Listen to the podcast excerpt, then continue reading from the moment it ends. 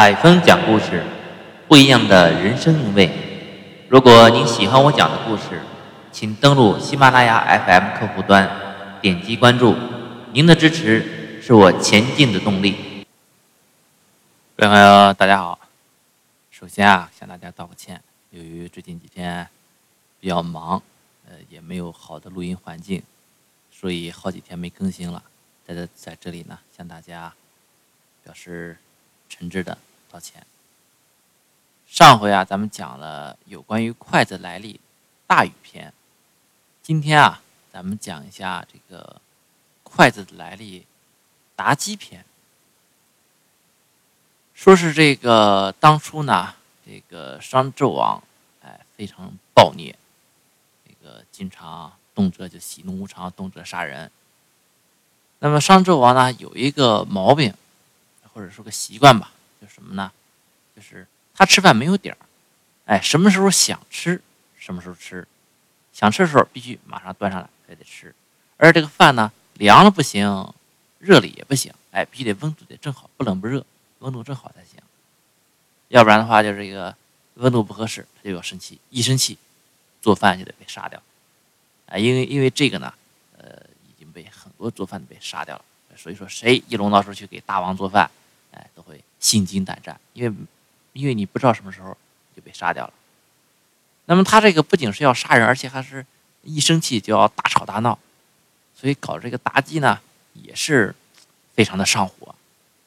但是也没办法呀，这个因为那时候的保温技术不像现在这么成熟，呃，做出的饭没法说你先做出来放那儿热着怎么着等它吃，呃，不不存在这种情况，哎，都是现做，做出来以后呢，哎，等它放的。凉到合适温度才能吃。那么有一回呢，这个纣王呢，忽然间又要，哎，要吃饭。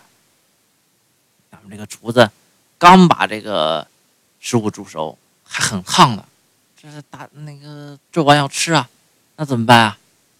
这厨子就冒了汗了，完了，这下死定了。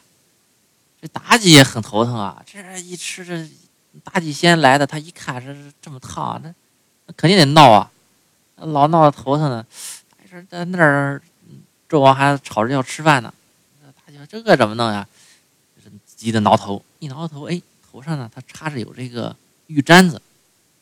一急呢，他就拔下两根玉簪子，把这个食物夹起来，夹起来以后晃了晃以后，哎，娇小的跟这个纣王说：“大王，臣妾喂您吃吧。”过去呢，喂这个纣王吃。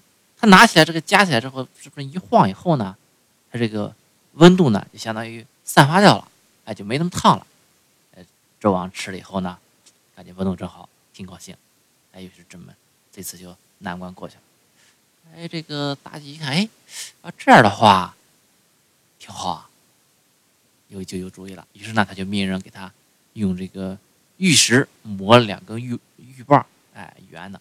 圆柱拿着跟那个簪子似的，哎，拿着专门用来给这个纣王喂饭用。那么他用这个给纣王喂饭以后呢，下边的这些这个贵族大臣们看了以后，感觉哎，这个方法吃饭挺好啊，也不容易弄脏手，显着吃起来很文雅，对吧？而且吃食物也不烫，能吃口热乎的，这多好啊！于是呢，下边的大臣们就纷纷的仿效。那么他们仿效的时候一想。这大王用的是玉的，那我们就不能用玉的了。我们用玉的跟大王一个待遇，这显得有点愉悦。哎，于是呢，这下边这些贵族大臣们，他们就怎么办呢？他们用金子做，哎，有的用金子，哎，地下再差点用银子，哎，做出来吃。他们做出来以后，感觉这个东西好啊，好，他们一用，慢慢的就影响到了这个底层的老百姓。老百姓们一看，哎，这个人们都是要附庸风雅的嘛。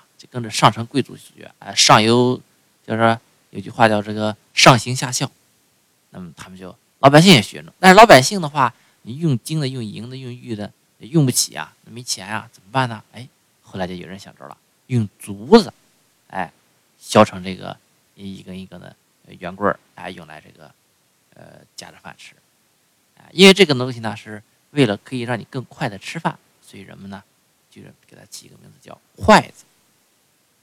这就是筷子来历的妲己篇。